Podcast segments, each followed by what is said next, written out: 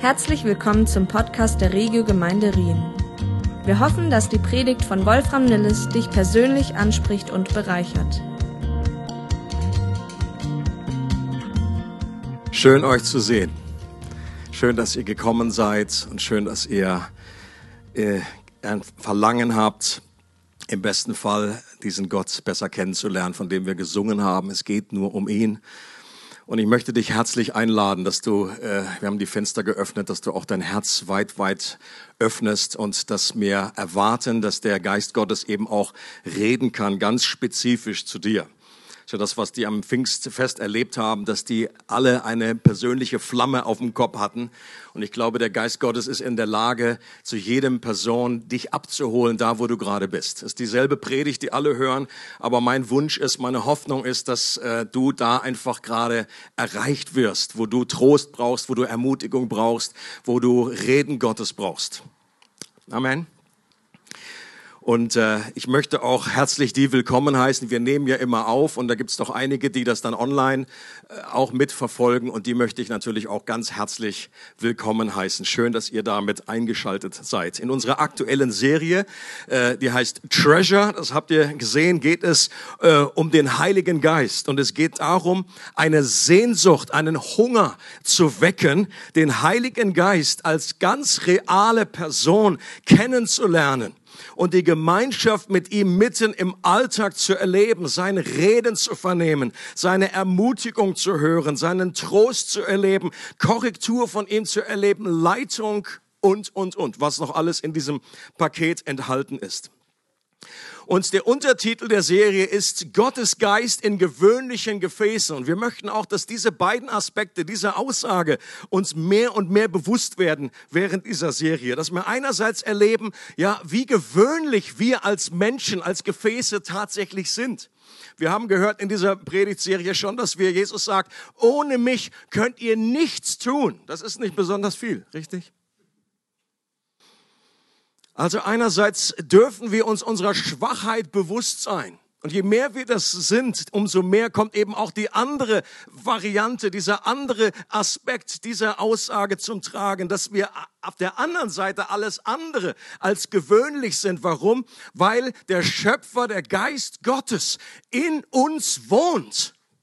Und das ist so gut und das verändert unser Leben oder hat die Möglichkeit, unsere Perspektive komplett zu verändern, dass der Geist, der am Anfang alles geschaffen hat, in dir wohnt.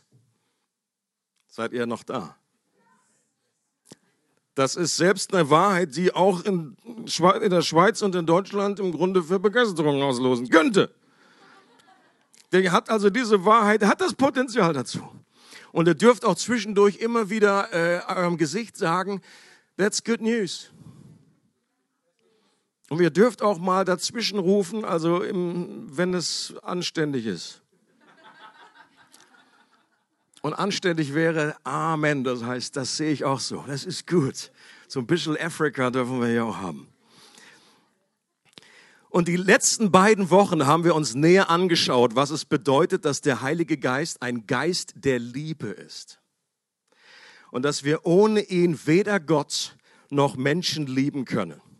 Aber mit ihm sind wir in der Lage, das allerwichtigste und zentralste Gebot des Christentums zu erfüllen, Gott zu lieben und den Nächsten wie uns selbst. Und so haben wir auch ähm, in unserem Motto als Gemeinde, das hat drei verschiedene Aspekte. Das heißt, loving God, ist doch logisch, dass man das ein bisschen Englisch nennt in der Schweiz. Loving God, loving people und, was ist das dritte? Loving life. Da steht es ja auch. Gesegnet ist, wer lesen kann. Jesus hat gesagt, wohl dem, der Ohren hat. Ich habe neulich einen Witz gelesen, der sagt irgendwie, irgendwie, Jesus, warum hast du den Menschen Ohren gegeben? Wenn sie doch sowieso so wenig zuhören. Und Jesus antwortete, es kommt meine Zeit, da wird es wichtig sein, dass man die Masken an den Ohren befestigt. Der ist ein bisschen flach, aber der passte gerade. Und die Frage ist, was ist mit diesem Leben gemeint? Ich glaube, in unserem Motto ist das dieser Aspekt, der man eigentlich am meisten erklären müsste noch, wo man noch etwas definiert. Gott zu lieben ist uns irgendwie, jo, wir, wir meinen jedenfalls, dass wir wissen, was das meint. Und auch Menschen zu lieben, da haben wir eine Ahnung. Aber das Leben zu lieben, und ich, äh, an dieser Stelle ist das Leben gemeint, wie Jesus es definiert und nicht wie es die Welt definiert. Die weltliche Definition von Leben beinhaltet alle möglichen Annehmlichkeiten, materiellen Wohlstand, möglichst schmerzfrei durchs Leben kommen und viel Spaß. Das ist das Leben in der weltlichen Sicht. Es ist sehr ich-zentriert. Aber Jesus definiert das Leben komplett anders. Und als ich diese Definition von Jesus, als die mir mal aufgeleuchtet ist wie so ein Kronleuchter, da kann ich das seitdem nicht mehr anders interpretieren. Und das ist eine hilfreiche Erklärung. Jesus selber sagt, ihr könnt es mitlesen. Und das allein ist ewiges Leben dich, den allein, den einen wahren Gott zu erkennen. Er meint damit seinen Vater und Jesus Christus, den du gesandt hast. Und am Ende vom Johannesevangelium, da sagt der Schreiber Johannes, sagt, das sind alles Dinge, die ich aufgeschrieben habe. Die haben einen Zweck und ein Ziel, damit ihr erkennt, dass wir durch den Glauben Leben haben in seinem Namen. Oder im ersten Johannesbrief wiederum derselbe Schreiber sagt er, wer denn wer, wer Gott hat, wer Jesus hat, der hat das Leben. Wer Jesus nicht kennt, der hat das Leben nicht. Und in der griechischen Sprache gibt es so zwei, zwei, unterschiedliche Worte für Leben. Einmal Bios, das ist das biologische Leben. Die meisten von uns, die hier sitzen, haben das. Und ich hoffe, dass das auch so lange anhält bis zum Schluss des Gottesdienstes. Aber es gibt ein anderes Wort, das heißt Zoe. Das kennen viele, die nennen ihr Kind so. Zoe. Das heißt, es ist dieses göttliche Leben, was von ihm kommt. Und ich möchte dich gerade fragen, vielleicht bist du hier und bist dir nicht ganz im Klaren, du hast das eine Leben, Gott möchte, dass du auch das andere hast. Wir sollen biologisch am Leben sein, aber ganz wichtig ist, dass wir dieses Leben aus Gott haben. Und dieses Leben, das hat nicht, das sehen wir in dieser Definition, nicht in erster Linie mit unseren äußeren Lebensumständen hier auf der Erde zu tun. Jesus sagt nicht, der hat das Leben, der richtig reich ist, der hat das Leben, der richtig berühmt ist, der hat das Leben, der richtig, die, die richtigen Freunde hat, sondern es hat damit zu tun, Vater, Sohn und Heiliger Geist zu kennen und die Gemeinschaft mit diesem Gott zu haben. Das Leben, von dem die Bibel berichtet, ist nicht ich-zentriert, sondern Gott-zentriert. Und wenn wir Gott lieben, indem wir uns um ihn drehen, loving God, und wenn wir andere Menschen lieben, indem wir ihnen dienen, loving people, dann sind wir an diese übernatürliche Quelle des Lebens angeschlossen. Und Leute, dieses Leben ist, genießen wir. Das dürfen wir lieben, weil das ist genial. Das hat nichts mit äh, irgendwie nur Fun zu tun, sondern mit einer Gemeinschaft mit dem dreieinigen Gott. Und dieses Leben können wir auch mitten in den schwierigsten Umständen unseres Lebens erfahren. Genauso wie es möglich ist, dass Menschen das wahre Leben in den besten Umständen ihres Lebens nicht erleben. Das, das ist, irgendwann hat sich das mal rumgesprochen. Du kannst wie die Made im Speck leben. Du kannst noch so viel Schotter auf deinem Konto haben. Du kannst noch so erfolgreich sein und bist vielleicht ein Star, der irgendwie den Millionen von Menschen anhimmeln. Und manche wollen unbedingt ihr ganzes Leben zu diesem, äh, nur wenige gelingt das, aber viele wollen dieses Ziel erreichen. Und das, das Verrückte ist, dass die, die das geschafft haben, die da sind, die, die stellen plötzlich fest, ich bin so leer. Da ist kein Leben in mir. Und wenn die Beziehung zu Gott im Zentrum steht, dann bin ich überzeugt, dann hat Gott auch nichts dagegen, wenn wir so manche irdischen Segnungen und Annehmlichkeiten genießen. Solange sie unser Herz nicht komplett vereinnahmen und solange wir wissen, dass all das vergänglich ist. Und das, wonach wir, äh, eben wenn ich mir irgendwie so neues Spielzeug zulege, mit irgendwie so einer komischen Frucht hinten drauf. Irgendein neues iPad oder was es immer ist. Ich versuche, jemand hat mal gesagt in irgendeiner Preach, die habe ich mal aufgeschnappt, das habe ich selber nicht gepredigt. Habe ich gesagt, das fand ich noch gut, den Gedanken. Dass all das, was wir heute, was, was manchmal die, unsere Sehnsucht, unsere Begierde ist, worauf wir sparen und was wir irgendwie sagen, was so schön leuchtet und glitzert, in ein paar Jahren liegt das Ding hinten in Lörrach auf dem Recyclinghof unter einer Menge Müll. Und diese, diese, diese, diese Halbwertzeit, die, die wird ja immer schneller, immer schneller. Dann hast du irgendwie alle, du brauchst nicht lange warten, dann in fünf Jahren, äh, ist, das liegt da hinten in der Tonne, das kannst du noch nicht mal verschenken, das, das nimmt noch nicht mal einer. So ein iPad, pff, die alte Schäse, da geht ja gar nichts mehr drauf. Nimm man mit oder was es auch immer ist, ob wir irgendwie ein neues Auto haben oder neu, was auch immer, alles verliert nach kurzer Zeit seinen Glanz. Und nichts in der Welt kann unseren tiefsten Durst wirklich stillen von den Dingen, die es in dieser Welt gibt. Und deswegen sagt Jesus an einer Stelle, auch im Johannesevangelium, da war ein großes Fest damals bei den Juden, das Laubhüttenfest. Und dann am Ende von diesem Fest steht Jesus auf und ruft laut in die Menge, wenn jemand Durst hat, dann soll er zu mir kommen und trinken. Und die wussten, Jesus bietet jetzt ja irgendwie nicht eine Gola an oder so, sondern er redet hier von einer anderen Dimension. Wenn jemand Durst hat, wenn du erkannt hast, dass all das, was du schon ausprobiert hast, dich nicht wirklich sättigt, wenn du erkannt hast, dass all die religiösen Kapriolen, er hat eben auch in eine sehr religiöse Welt geredet, wenn du dich da angestrengt hast und abgemüht hast, äh, wenn du immer noch diesen Durst hast, dann komm zu mir, sagt Jesus. Und wenn du an mich glaubst, dann werde werden Ströme des Lebens aus deinem Inneren hervorfließen. Ich verstehe das so, dass Jesus sich hier darstellt als der wahre Tempel. Und wie das im Buch Hesekiel prophezeit wurde, aus diesem Tempel strömt ein Fluss. Und wenn wir mit Jesus verbunden sind, dann strömt er von Jesus durch unser Leben hindurch und zu anderen Menschen.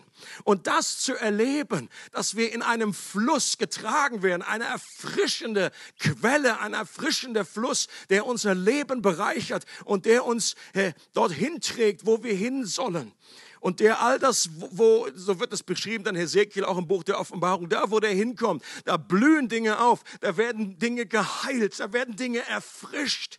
Und das wünsche ich mir für mein Leben, das wünsche ich mir für dein Leben. Amen, brother, that was a good point. Und Jesus, dann heißt es in Johannes 7, das sagte er aber, wir müssen da nicht lange spekulieren oder die Theologiestudenten müssen da jetzt nicht 50 Kommentare wälzen, weil Jesus selber sagt, das sagte er aber von dem Geist. Der Geist war aber noch nicht da, weil er noch nicht verherrlicht wurde. Und wann das sich erfüllt hat, das war am berühmten Pfingstfest. Pfingstfest. Viele Menschen heute haben keine Ahnung mehr, was das war. Tut das weh? Warum muss man das haben? Und mit Ostern kann man noch was anfangen oder Weihnachten kann man auch noch zuordnen. Aber was ist an Pfingsten geschehen? An Pfingsten ist der Heilige Geist ausgegossen worden. Gott hat den Geist Gottes ausgegossen in einer Dimension, die es im Alten Testament noch nicht gab. Und wir lesen mal hier diese Stelle vor. Äh, aus der Apostelgeschichte. Schließlich kam das Pfingstfest. Auch an diesem Tag waren sie alle wieder am selben Ort versammelt. Da geht es um die 120 äh, Jünger, die ersten Christen, die damals versammelt waren. Plötzlich setzte vom Himmel her ein Rauschen ein, wie von einem gewaltigen Wind. Das ganze Haus, in dem sie sich befanden, war von diesem Brausen erfüllt. Gleichzeitig sahen sie so etwas wie Flammenzungen, die sich verteilten und sich auf jeden einzelnen von ihnen niederließen. Alle wurden mit dem Heiligen Geist erfüllt und sie begannen in fremden Sprachen zu reden. Jeder sprach so, wie der Geist es ihm eingab. Wegen des Pfingstfestes hielten sich damals fromme Juden aus aller Welt in Jerusalem auf. Als nun jenes mächtige Brausen vom Himmel einsetzte, strömten sie in Scharen zusammen. Sie waren zutiefst verwirrt, denn jeder hörte die Apostel und die, die bei ihnen waren, in seiner eigenen Sprache reden. Fassungslos riefen sie, sind das nicht alles Galiläer, die hier reden? Alle waren außer sich vor Staunen. Was hat das zu bedeuten? fragt einer den anderen, aber keiner hatte eine Erklärung dafür. Und ich möchte diese Stelle aufgreifen und eben auch ein bisschen versuchen zu erklären, was hat es mit diesen komischen Phänomenen auf sich und was hat das mit diesem Leben, äh, da mit diesem Leben zu tun. Die haben ja damals schon gefragt, was hat das zu bedeuten? Was soll denn das? Stellt euch mal vor, ich meine, das war eine andere Art von Gottesdienst. Das wünschen wir uns ja auch mehr so, dass einfach, stellt euch vor, du warst bei so einem Gottesdienst dabei. Plötzlich braust es vom Himmel. Und obwohl die Fenster zu sind, Notizen weg, Predigtnotizen weg, Hut weg, alles weg. Und plötzlich kommt da der Geist Gottes plötzlich so voll. Ich meine, wir lesen das manchmal und denken so. Und dann, wenn du das mal wirklich vorstellst, plötzlich hat Chrissy auf seinem schönen, äh, den finde ich so cool, den Haarschnitt immer, jetzt, jetzt vorsichtig, Bruder, jetzt vorsichtig. Also, das ist ja das Modell Tintin, also auf Deutsch Tim und Struppi, also wie Tim, nicht wie Struppi. Meins ist mehr wie Struppi. Also, und plötzlich, und plötzlich flammt da irgendwie was. Also irgendwie die Vorstellung alleine. Hast du mal Feuer? Also. Und es gibt, es gibt ja so einen, Klass, einen Klassiker auf YouTube. Es gibt ja einige Klasse, Klassiker inzwischen. Ein Klassiker, wenn ihr den noch nicht kennt, müsst ihr unbedingt mal googeln. Äh, und ihr gebt einfach ein. Okay, ich, damit haue ich die Pointe raus. Also, es geht um, ich glaube, es war damals irgendwie so Stefan Raab oder irgendwie so eine, das sind Journalisten, die sind, glaube ich, in Köln unterwegs und die interviewen Leute. Und dann steht dann einfach so eine kleine Traube und dann kommt einfach so eine, so, so eine ältere Frau, ein Mütterchen, hatte so ein Kopftuch auf und die guckt da hinten so, drängt sich so rein und dann sagt sie, was machen Sachen? was machen Sachen. Und das ist ja so ein, das ist so ein Running Gag geworden irgendwie heutzutage. Das ist einfach zu köstlich. Und genau das ist das hier auch. Die fragen sich, was machen Sachen? Die Jünger haben sich das gefragt, die anderen, die haben sich das erst recht gefragt, was machen Sachen? Was sind diese Phänomene und was haben die für eine Bedeutung? Und das möchte ich jetzt einfach kurz erklären und durchgehen und auf, äh, auf dieses Leben hin anwenden. Also das erste, was wir erleben, ist Wind. Wind. Im Griechischen und in der hebräischen Sprache interessanterweise kannst du übersetzen, Wind bedeutet Geist oder Wind also eben das griechische oder das hebräische Wort, Ruach oder Pneuma, Wind oder Geist. Und dies, dieser Aspekt des Windes, der Geist ist es, der lebendig macht. Dieser Odem, der Atem Gottes, als die ersten Menschen da bläst Gott Adam an und er wird zu einer lebendigen Seele. Leben kommt in, sein, äh, in seine Seele hinein. Im Gespräch mit Nikodemus redet Jesus in Johannes 3, kannst du das nachlesen, mit einem führenden Pharisäer, der eigentlich meinte, alles zu wissen. Der hatte nicht nur Bachelor, äh, der hatte schon äh, alles abgeschlossen. Der war der große Lehrer von Israel. Und Jesus sagt zu ihm, du musst von neuem geboren werden. Du brauchst neues Leben von oben her. Nicht nur biologisches, nicht nur Bios, sondern Zoe. Und dann sagt er auch, dann benutzt er auch dieses Bild, der Wind weht, wo er will. Und er sagt zu ihm, dass diese neue Geburt durch den Wind des Geistes hervorgerufen wird. Und an Pfingsten kommen 3000 Menschen zum Glauben. Neues Leben entsteht. Dieser Wind, der weht hinein, dieser Odem weht hinein in ihre Seelen und sie werden absolut neu. Leute, und wenn man das erlebt, das, es gibt nichts Schöneres. Als ich vor vielen, vielen Jahren, als das passiert ist bei mir in Australien, da weht der Wind auch, auf der ganzen Erde. Du kannst hingehen, wo du willst. Und für mich war das scheinbar wichtig damals. Gott musste mich wegnehmen aus meinem kleinen äh, Dörfchen, Städtchen da, wo ich aufgewachsen bin, in eine andere Umgebung, dass ich wie offen war, Neues zu erkunden. Und was ich dort gefunden habe, hat mich begeistert mich noch bis heute. Das dieser Atem Gottes in mein Leben gekommen ist. Das zweite, was passiert, ist Feuer. Feuer ist immer wieder ein Symbol für den Heiligen Geist in der Bibel. In der Offenbarung heißt es, dass sich vor dem Thron Gottes sieben Feuerfackeln befinden, die den Heiligen Geist symbolisieren. Und die Zahl sieben bedeutet hier nicht, das sind nicht sieben verschiedene Heilige Geister, sondern es ist einer, der vollkommen ist. Die Zahl sieben steht für Vollkommenheit. Und Johannes redet davon, dass der Stärkere, der nach ihm kommt, mit Heiligem Geist und mit Feuer taufen wird. Das ist Jesus. Ein Bild für seine reinigende und heiligende Kraft. Der Heilige Geist ist heilig. Das ist sein Vorname.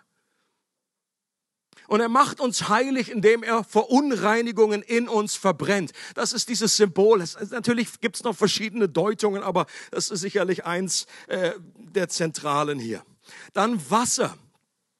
Gut, das, das, das äh, steht jetzt nicht direkt in dem Text, aber äh, was wir vorher gehört haben, Johannes 7, diese Ströme des lebendigen Wassers. Und die Worte, die hier benutzt werden, es wurde, sie wurden erfüllt. Oder später heißt es, der Geist Gottes wurde ausgegossen. Das sind einfach Worte, die darauf hinweisen, dass hier etwas Flüssiges ausgegossen wird. Und ich glaube, das ist dieses Wasser des Lebens. Jesus selbst hatte ihnen gesagt, dass sie mit dem Heiligen Geist oder in den Heiligen Geist getaucht werden. Sie sollten durchtränkt werden wie ein Schwamm. Sie sollten durchnässt werden mit der Freude des Heiligen Geistes.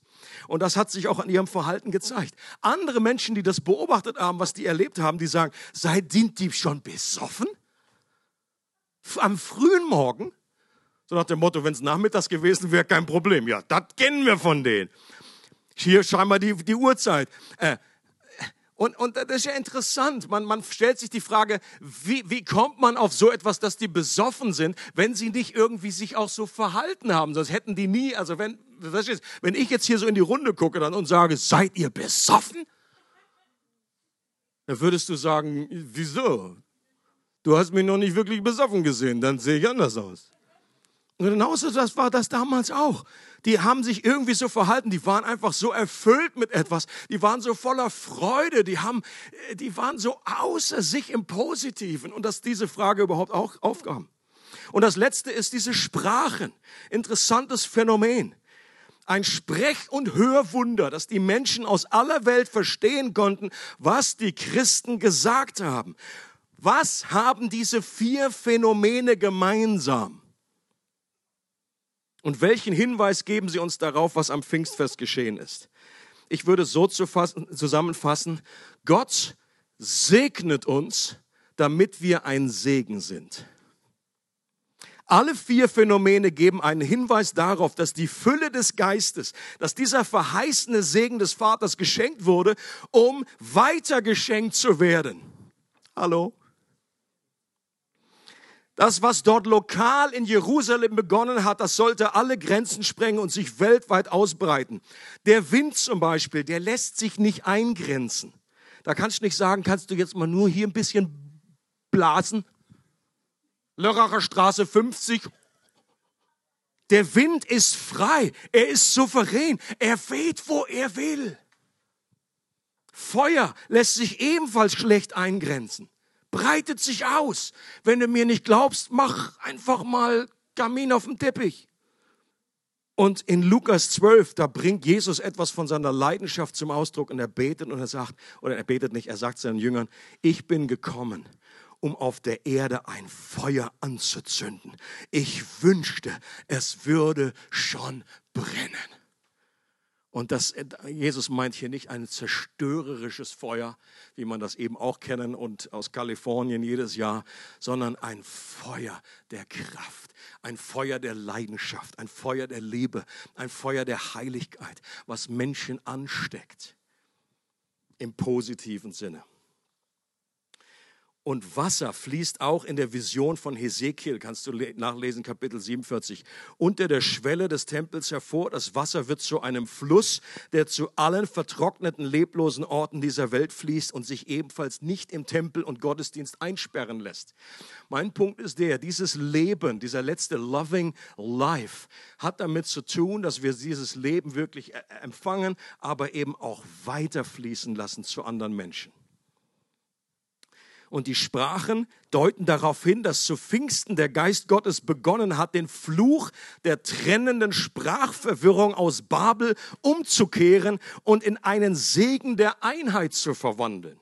Ich glaube, das hat damit zu tun. Wer das Alte Testament etwas kennt, in Babylon, da ist dieses berühmte, kannst du nachlesen, erste Buch Mose, da ist etwas stattgefunden, dass Gott diese eine Sprache, die es damals gab, dass er sie äh, verwirrt hat und dass so viele Sprachen entstanden. Warum? Das war eine Art Gerichtswirken damals, weil in sie in falscher Art und Weise in einer Einheit zusammen waren und im Grunde sich selber erheben wollten. Das typische, die Ursünde, dass sie stolz wurden, die Menschen, dass sie im Grunde selber werden wollten wie Gott.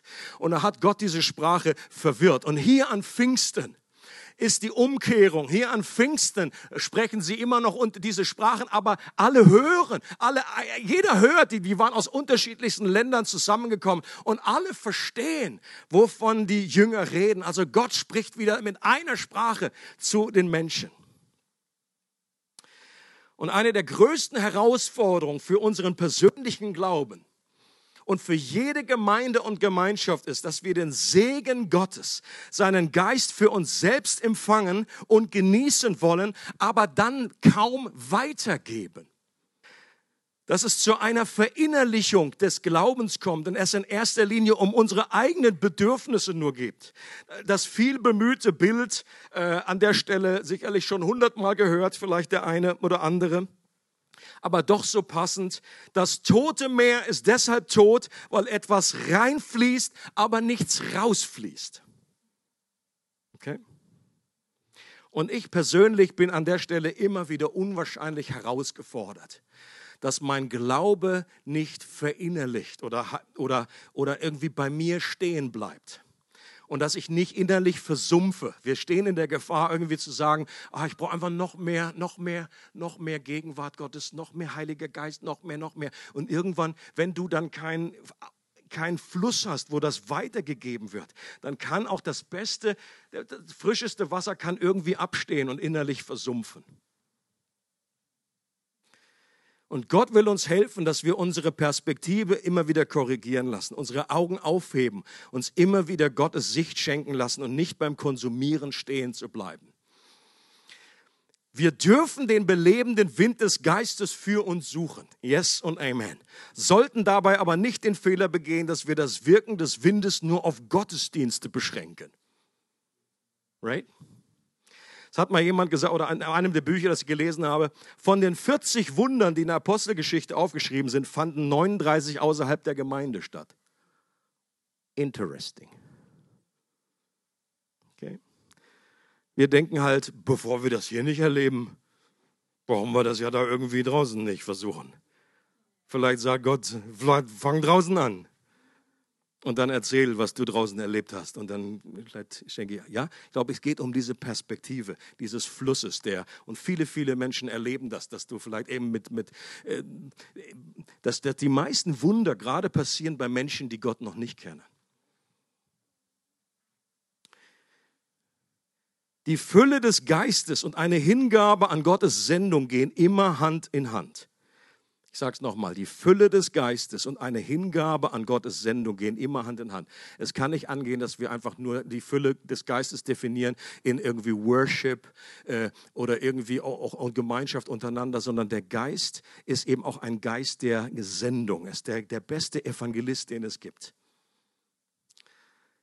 Und wenn wir mit dem Geist Gottes unterwegs sein wollen, dann sollten wir bereit sein, dorthin zu gehen, wo er hingeht.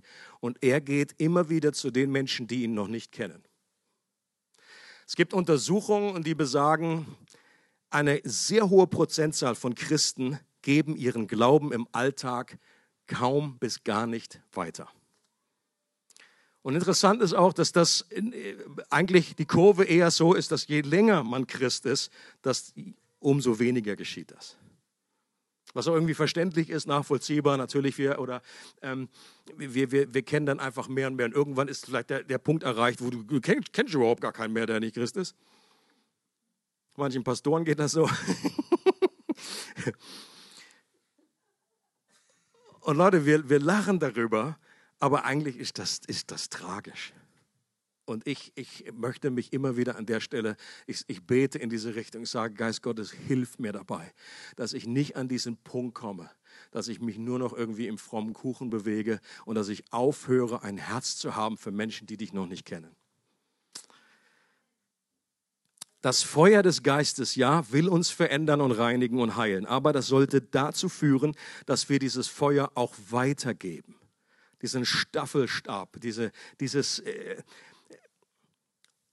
und Feuer weitergeben kannst du als Person, die auch noch nicht komplett geheilt ist. Dinge wieder aufarbeiten in deinem Leben. Heilung, Seelsorge, das ist alles gut. Wenn das aber nicht zu der, das darf nicht zu der Haltung führen, dass ich bin noch nicht so weit, dass Gott mich nutzen kann. Ist euch aufge oder ich gehe davon aus, ist euch nicht aufgefallen, weil wir es nicht live gesehen haben, aber ich bin überzeugt, dass das Feuer hat auf allen gleich hell gebrannt. Okay, da war jetzt nicht so eine Sparflamme oder irgendwie so ein komisch, du hast mehr so einen Blaustich. Bei dir ist das eher so eine gelbe. Da, da, war jetzt irgendwie kein Unterschied von der Größe der Flamme, so nach dem Motto, jetzt der Petrus, der hatte so ein Oschi da, drei Meter Flamme. Oder der andere, du, das ist mehr so, du bist noch nicht so richtig durchgeheiligt. Du hast da noch Leichen im Keller. Du, bei dir ist das, das sehe ich gar nicht. Ist überhaupt was. Oder Rauch raucht nur so, Rauchschwane. Es geht eben letztendlich, wenn wir mit Menschen reden oder dieses, diesen Treasure, diesen Schatz in uns anderen präsentieren. Leute, denkt immer wieder dran, wir können es nicht oft genug sagen, wir präsentieren ihn und nicht uns selber. Wir sagen nicht zu Leuten, folge mir. Sondern folge Jesus. Und dieses Feuer, das kann ansteckend sein. Und dieses Feuer, wenn, wenn, wenn das die Kalifornier, das werden die auch bestätigen, das muss nicht ein perfekt ausgebildeter Brandstifter sein, der jetzt da irgendwo in Kalifornien die Flamme anwirft, sonst funktioniert das überhaupt nicht. Da kann der größte Seppel, kann irgendwie in Flamme eine, eine Kippe hinschmeißen und das ganze Ding brennt genauso wunderbar, in Anführungsstrichen. Und ich, ihr kennt ja die Story, viele kennen die Story, die ich erzählt habe, einfach von der Art und Weise, wie Menschen mich irgendwie, oder damals mit meiner damaligen Freundin in Australien, wie die einfach mich zum Glauben geführt haben. Das war eine absolute Katastrophe. Das hätte man dümmer nicht anstellen können, was die da alles erzählt haben. Vom Antichristen, der schwarze Papst. Und ich dachte nur so, Alter, was haben die denn geraucht?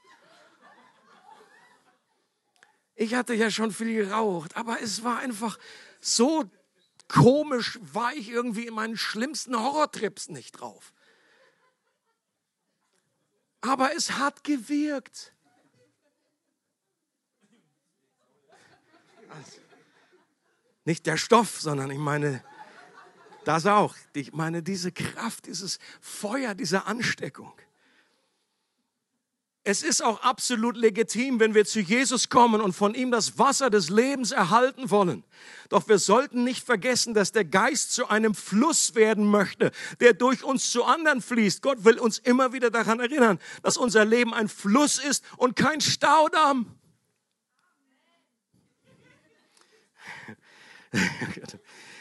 Und die Einheit darf ebenfalls nicht nur individuell zwischen uns und Gott oder innerhalb einer Gemeinde verstanden werden. Pfingsten hat eine weltweite Dimension. Jesus betet dafür, dass wir alle eins sind. In der Offenbarung heißt es in Kapitel 5, da sagen diese, äh, diese vier Wesen und sie rufen aus und sie singen, durch dein Blut, Jesus, hast du Menschen erkauft für Gott aus jedem Stamm und jeder Sprache und jedem Volk und jeder Nation. Das ist Gottes Perspektive.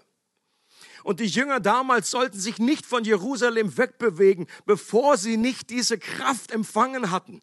Ich glaube, für uns heißt das eben auch, dass wir, die, dass wir der Erfüllung mit dem Heiligen Geist Priorität geben sollten. Wenn die damals nicht loseiern sollten, obwohl die die beste Bibelschule hatten, die es damals gab. Sie haben von Jesus selber gelernt. Und trotzdem sagt Jesus, geht noch nicht los, wartet. Und die so, warum? Ihr werdet schon sehen. Wartet. Weil das, was Jesus ihnen aufgetragen hat, das war absolut unmöglich aus eigener Kraft zu tun. Diese zwölf Nasen da damals und denen sagte, geht in alle Welt und macht zu Jüngern alle Völker. Die so, kein Problem. Wir sind ja zu zwölf. Was soll da schon schiefgehen? Leute, und und dieser Auftrag, der ist auch bei uns heute noch derselbe. Die Jünger damals, sie waren so überfordert, wie du überfordert bist, wenn du hörst, geh zu deinem Nachbarn. Da fängt mal die ganze Welt an. Lad den ein. Backen Kuchen. Mach Kaffee. Rede vielleicht beim ersten Gespräch gerade nicht über Jesus. Das ist auch eine gute Strategie. Hat Willow Creek damals so gemacht, das Grillen zuerst Prinzip. Da hat der Pastor gesagt, lade Leute ein und dann verbiete ich euch über Jesus zu reden beim ersten Gespräch. Es geht einfach um Freundschaft, es geht um Beziehung, es geht um Menschen, es geht nicht darum, dass irgendwie, irgendwie sich verstehen, die Nachbarn als irgendwelche Bekehrungsopfer. Wie, du willst Jesus nicht? Ja, tschüss, gib mir den Kuchen wieder.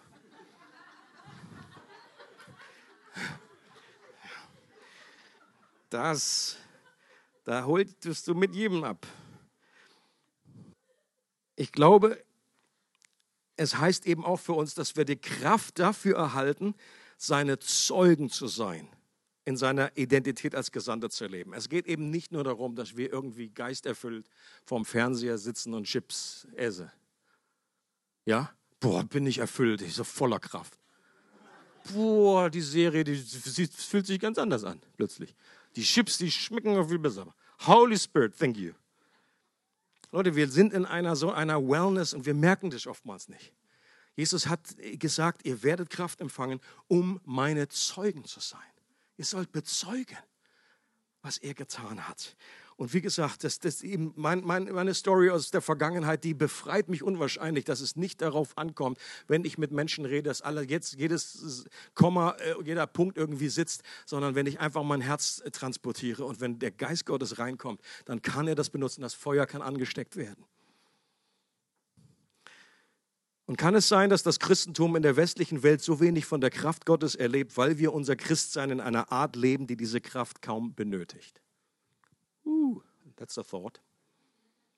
Um jeden Sonntag in den Gottesdienst zu gehen, flotte Lieder zu singen, brauchen wir nicht so wahnsinnig viel Kraft. Gut, manche schon, die schaffen so schon, kann ich. Die brauchen vielleicht auch die Kraft zum Aufstehen. Aber jetzt mal normal, im, im, im Normaldurchschnitt, wir brauchen nicht so wahnsinnig viel Power dazu. Da kommt mein Gottesdienst und, und das ist einfach ein gewisser Drive und wir singen Lieder, super. Aber um den Auftrag zu erfüllen, zu dem wir berufen sind, da brauchen wir die Kraft des Heiligen Geistes unbedingt. Okay? Also nochmal zu unserem Motto: Loving God, loving people, loving life. Das sind diese drei, wir benennen das auch immer oft up, in und out. Up ist die Dimension zu Gott. In ist Gemeinschaft und unsere Charakterveränderung in Gemeinschaft, in Familie. Und dieser Out-Gedanke ist das Leben, das zu anderen Menschen hinfließt. Und ohne den Heiligen Geist können wir keine dieser drei Bereiche unseres Mottos erfüllen. Das ist doch gute Botschaft. Das ist wenigstens konsequent. Wir schaffen nichts von dem. Das war auch meine Message bei jedem einzelnen Botschaft. Wir können weder Gott lieben aus uns heraus, wir lieben, weil er uns zuerst geliebt hat. Gott muss die Initiative. Wir brauchen seine Liebe, damit das Echo der Liebe kommt. Wir können auch nicht unsere Geschwister in der Gemeinschaft lieben. Und wer schon lang genug in, in Gemeinde war, der wird mir zustimmen und sagen, Amen. Du hast sowas von recht. Olvi, Mann, hast du recht. Und erst recht, können wir das lebendige Wasser nicht zu anderen Menschen bringen, die ihn noch nicht kennen. Wir werden das nicht schaffen. Dieses Leben in der Art und Weise zu, äh, da gibt so viele Hindernisgründe, so viele Menschenfurcht, alle, alles Gründe, die irgendwie richtig oder Ausreden sind, whatever. Aber wir werden es nicht schaffen. Und wenn ihr euch erinnert, letztes Mal habe ich von der großen Enttäuschung geredet. Dietrich Bonhoeffer redet davon, in der Gemeinschaft muss es zu einer Enttäuschung kommen im positiven verstanden. Wir sind dann nicht mehr getäuscht, sondern wir wurden enttäuscht. Und ich glaube, in allen drei Bereichen möchte der Geist Gottes, dass es zu dieser Enttäuschung kommt, dass wir dann nicht mehr davon ausgehen, dass wir selber Gott irgendwie aus uns heraus lieben können. Vergiss es, vergiss es. Du kannst andere Menschen nicht lieben aus deiner Kraft heraus. Vergiss es. Und du kannst dieses Leben nicht an andere weitergeben. Vergiss es. Und ich glaube, wenn wir an diesen Punkt kommen, das ist in diesem Bild auch von, diesem, von dem irdenen Gefäß, wenn da ein Zerbruch stattgefunden hat und dann erst der, dieser Treasure, dieser Schatz aus uns herausleuchtet, dann sind wir erst in der richtigen Verfassung. Und damit komme ich zur Überleitung von dem, was wir aus diesem Grund machen. Wenn wir an dem Punkt sind, dass wir eigentlich sagen, vielleicht sagt der eine oder andere, ja super, was sollen wir denn tun? Und ich sage, danke, dass du fragst. Das ist der Grund, warum wir die Treasure Gebetsinitiative starten wollen. Die Treasure soll heißen, parallel zu dieser Serie eine Gebetsinitiative, die ab dieser Woche beginnt und die zwei Monate lang geht. Und ich merke, wie ihr ausrastet. Und ich finde das total stark, dass ihr eure Freude da nicht zurückhaltet. Die Treasure Gebetsinitiative. Ich hatte das schon beim Expresso äh, erwähnt und werde das hier nochmal vorstellen. In dieser Initiative wollen wir uns als ganze Gemeinde um eine neue Fülle des Geistes in unserem eigenen Leben und eine neue Ausgießung seines Geistes auf alle Bereiche der Gemeinde ausstrecken und dafür beten. Kann er hier ein Amen? Ein erhöhter Gebetslevel ist die beste Voraussetzung für einen erhöhten Geistlevel. Sicherlich kein magisches, jetzt beten wir ein paar Mal und dann sehen wir, oh, wir können es ja irgendwie auch hinter die Wand machen, hinter Level, Holy Spirit. Nicht in diesem Sinne, aber es ist eine Verheißung, die von Gott kommt dass wir diesen Geist mit einem hungrigen Herzen, mit Gebet, mit einem anhaltenden Gebet, nicht mal einmal nur so, oh Gott, es wäre schön und so, gib mal was, sondern ein anhaltendes Gebet weil das der Vater versprochen hat. Lukas 11, Vers 13, das soll dieses Motto sein, äh, Mottovers für diese Initiative. Wie viel mehr wird der Vater im Himmel denen den Heiligen Geist schenken, die ihn darum bitten? Oh, und jedes Mal diesen Satz lese, dann springt mir dieses wie viel mehr heraus. Und ich möchte das wie viel mehr. Ich möchte einfach eine größere Liebe haben für Gott. Ich möchte eine größere Liebe haben für andere Menschen. Und ich möchte, dass dieser Fluss, der durch mich läuft, nicht so ein kleines Rinnsal ist, sondern dass es wirklich ein Strom ist der mich selber trägt und der eben auch zu anderen hinfließt, dass ich irgendwie befreit werde von meiner doch frommen Ich-Zentriertheit und dass ich irgendwie alles nur als Konsument irgendwie nur für mich haben möchte. Das Beste, was du dir selber antun kannst, ist diese Liebe und dieses Leben zu verschenken, weiterzugeben und dann wird es auch in dir zu einer Erfrischung und Erneuerung und einem neuen Sprudeln kommen. Wenn du mit deinem geistlichen Leben unzufrieden bist, dann könnte das daran liegen, dass es auch zu einer inneren Versumpfung äh, äh, geführt hat und dass du eben anderen Menschen das weitergeben solltest. Also die Gebetsinitiative ist simpel. Ab dieser Woche bis zum 13. Dezember, das sind ungefähr zwei Monate, wollen wir uns einmal die Woche für 20 bis 30 Minuten mit anderen zum gemeinsamen Gebet treffen. Entweder online oder live. Yes.